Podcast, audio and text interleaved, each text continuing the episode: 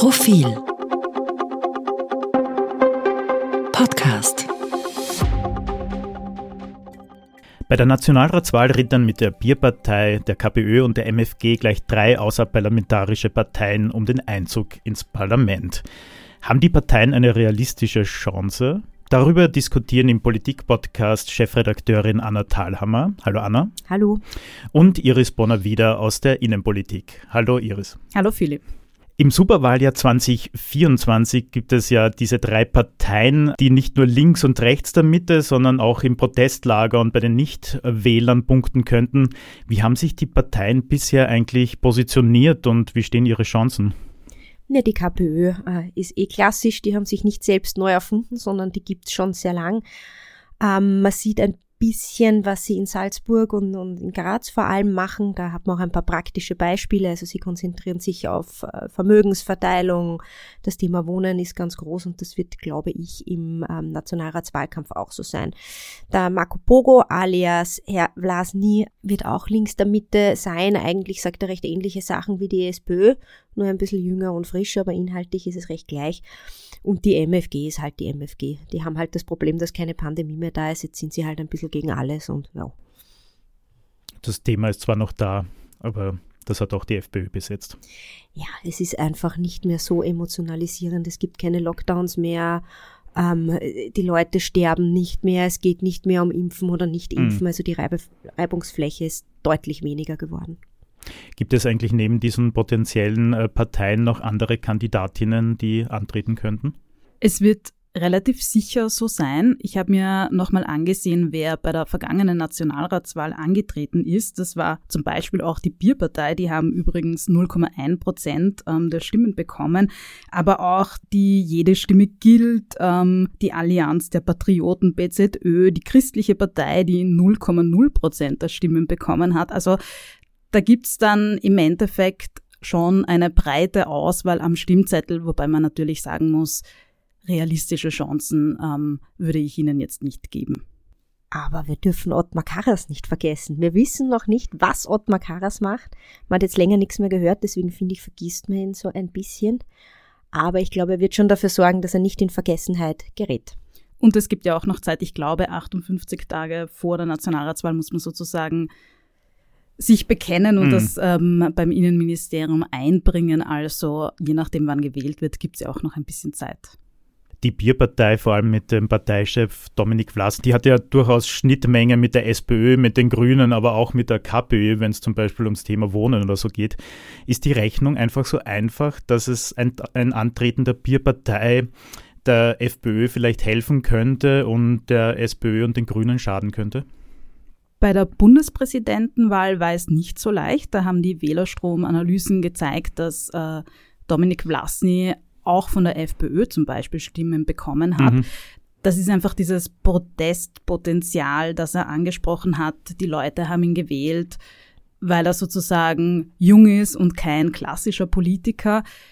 Ich glaube, bei der Nationalratswahl wird das nicht ganz so gut funktionieren, weil man sich da natürlich anders positionieren muss. Da geht es viel, viel mehr um Inhalte als um die Person. Mhm. Und da wird Dominik Vlasny schon sehr klar sich distanzieren von der FPÖ, nehme ich an. Ähm, es kann natürlich sein, dass er im Nichtwählerinnen-Spektrum dann auch noch ein paar Stimmen fischt, die so oder so nicht zur Wahl gegangen wären. Aber das klassische Wählerinnenpotenzial sehe ich jetzt schon auch links der Mitte. Mhm. Was bedeutet eigentlich diese Zersplitterung äh, der Parteienlandschaft, wenn man das so, so, nennen kann, links der Mitte für, so, für die Kanzlerambitionen von Andreas Babler und der SPÖ? Naja, für Andreas Babler ist es ähm, besonders schlecht, weil er besonders viel Konkurrenz durch die Kleinparteien bekommen hat. Und man sieht in den Umfragen, dass vor allem, es gibt ein Match um Platz zwei und Platz drei. Mhm. Also die FPÖ liegt sehr stabil auf Platz eins seit mittlerweile mehreren Monaten. Und bei SPÖ, ÖVP, das ist alles noch recht in der Schwankungsbreite, man weiß es nicht. Und wenn es jetzt Kleinparteien gibt, die erfolgreich sind und auch den Sprung ins Parlament schaffen, dann würde ihm das unter Umständen Stimmen fressen. Allerdings, wenn sie antreten, nicht ins Parlament schaffen, könnte es für ihn gut sein, weil die Stimmen quasi mhm. verteilt werden auf die großen Parteien, also die profitieren davon mehr. Mhm als die Kleinparteien. Man nennt es der Honsches System. Schwieriges Wort.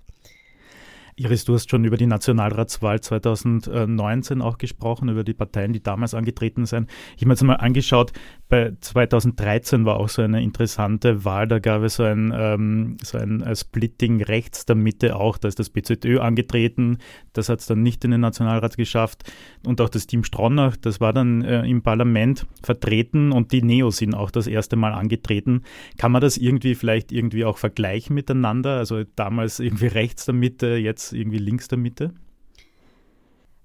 Was man jedenfalls sieht, ist, dass es Krisenzeiten sind, ähm, in denen ja auch neue politische Bewegungen, Splittergruppen, wie auch immer man es nennen will, entstehen können. Wobei das etwas ist, das immer wieder passiert. Ähm, Heinz-Christian Strache hat sich ja auch sozusagen kurzzeitig von der FPÖ abgespalten, dann natürlich auch 2019. Ähm, da gab es auch bei den Grünen sozusagen Peter Pilz mit seiner mhm. Liste. Also es ist schon ein Muster, das sich immer wieder zeigt. Ich würde jetzt nicht sagen, dass das quasi bei einer bestimmten Nationalratswahl dann gar nicht der Fall sein würde. Mhm.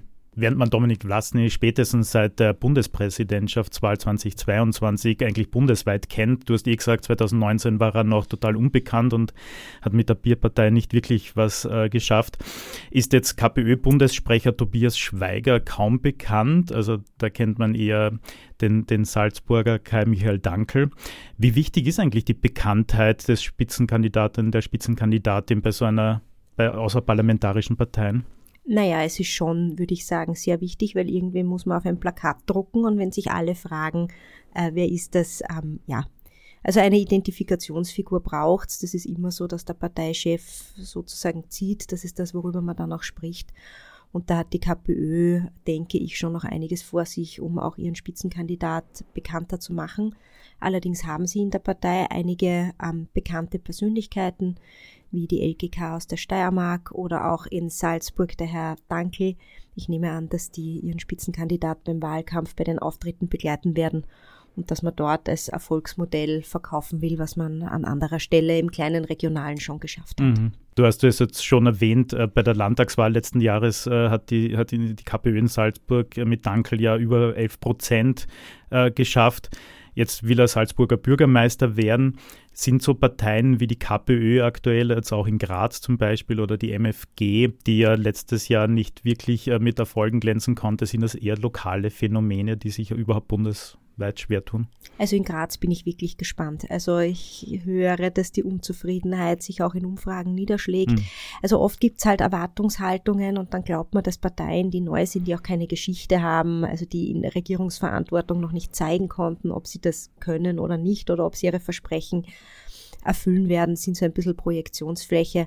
Und manchmal zeigt sich dann doch, so einfach ist es nicht, mhm. ja, weil oft haben die keinen Apparat, damit keine Macht. Es gibt ähm, den Beamtenapparat, den man bedienen muss. Man hat es in Wien gesehen, damals, als Rot-Grün kam, wie schwer sich die Grünen getan haben, die alten roten Strukturen aufzubrechen. Und ähnlich geht es der KPÖ in äh, Graz natürlich auch. Und insofern, man sieht das auch bei anderen Parteien, sind das oft Eintagsfliegen. Also die Liste Bild war einmal im Parlament. Das Team Stronach gibt's auch nicht mehr. Und auch das BZÖ war nicht so lange da. Und auch bei der MFG sieht man, also die haben es jetzt bei den letzten ähm, Landtagswahlen auch nicht mehr hineingeschafft. Das führt mich eh gleich zu meiner nächsten Frage. Und der MFG, die sind ja zumindest in Oberösterreich im Landtag vertreten, äh, ist neben der FPÖ, äh, die ja seit über einem Jahr jetzt mittlerweile in den Umfragen führen. Ist da überhaupt noch Platz für eine Protestpartei rechts der Mitte? Jetzt gerade nimmt ja in Umfragen die FPÖ wahnsinnig viel Platz ein. Da geht es um 30 Prozent plus. Also derzeit wäre es sehr schwierig für eine, für eine Partei sozusagen ihren eigenen Platz zu finden. Herbert Kickel positioniert sich auch sehr weit rechts. Also es wäre die Frage, welches Momentum, welches Thema würde denn eine andere Partei nutzen, um dann bei der Nationalratswahl zu kandidieren. Man darf ja auch nicht vergessen, man muss ja Unterschriften sammeln, 2600, wenn es ein bundesweiter Antritt sein soll.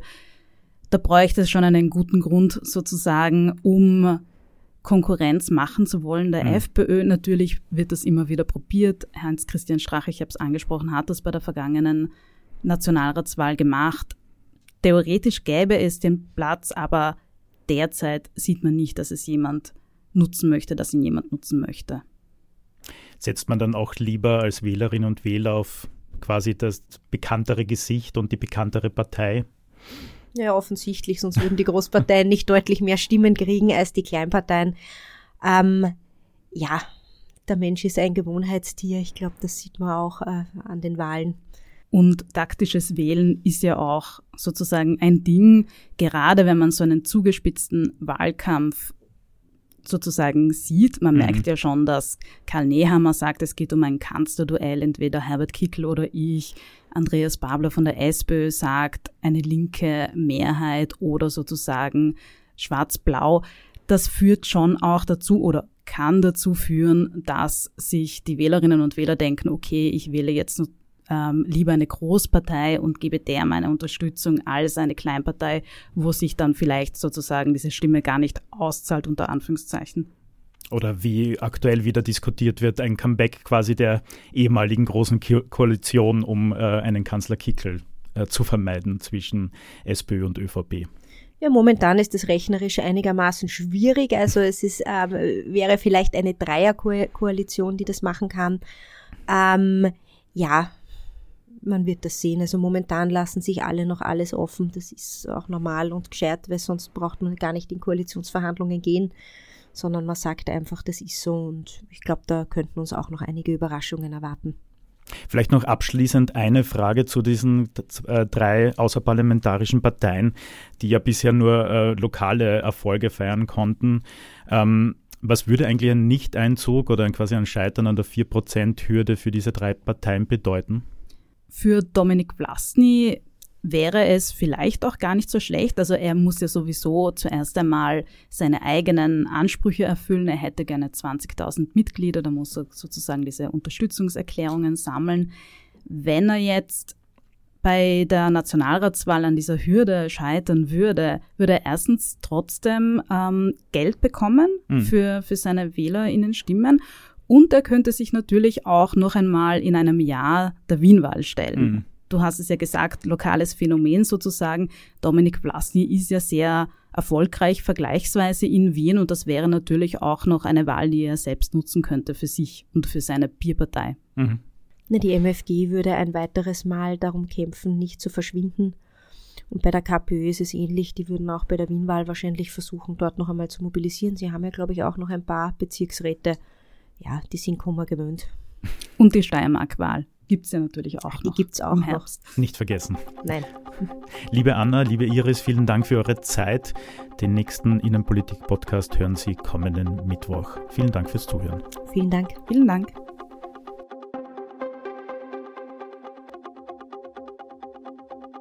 Mehr zum Thema auf Profil.at.